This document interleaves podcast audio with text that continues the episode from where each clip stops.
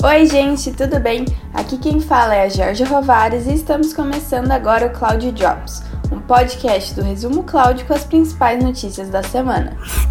Na segunda-feira, o Google Cloud, por decisão do Google, anunciou que está diminuindo seu percentual de participação na receita de 20% para 3%. Esse é mais um esforço recente do provedor de nuvem para se tornar mais competitivo, desde que Thomas Kurian ingressou como CEO em 2019. O Google está tentando atrair mais fabricantes de software independentes para vender os seus produtos na nuvem do Google. Na terça-feira, a AWS divulgou que vai financiar projetos de engajamento comunitário liderados por funcionários da empresa nos Estados Unidos e em cinco outros países através de um programa de subsídios que foi recém-lançado. O novo Fundo de Inovação de Inclusão, Diversidade e Equidade distribuirá subsídios divididos igualmente entre 17 funcionários selecionados entre 100 inscrições, segundo Ladavia Drain, diretora e chefe global de Inclusão, Diversidade e Equidade da Amazon Web Services, em entrevista ao Washington Business Journal. A Amazon Web Services anunciou ainda na terça que possui planos para abrir uma instalação de design de data center em Zagreb, na Croácia.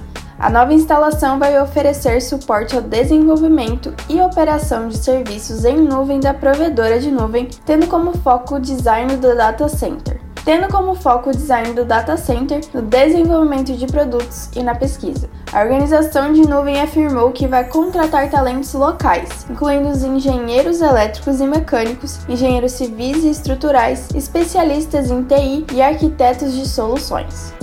Além disso, a AWS divulgou na quarta-feira que vai fornecer 40 milhões de dólares em créditos e suporte técnico durante três anos para organizações que trabalham para melhorar a saúde e reduzir as desigualdades no atendimento.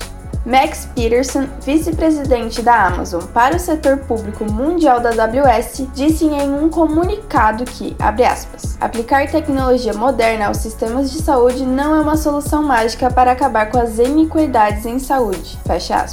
Já na quinta-feira, a Universidade de Sydney formou uma parceria com a AWS para democratizar os dados do genoma de 450 koalas, estabelecendo uma biblioteca de genomas de koalas baseada na nuvem. A universidade, no início, tornou acessíveis 96 genomas sequenciados de koalas. Esse vai ser o primeiro de vários lotes dos 450 genomas de koalas que serão disponibilizados ainda esse ano.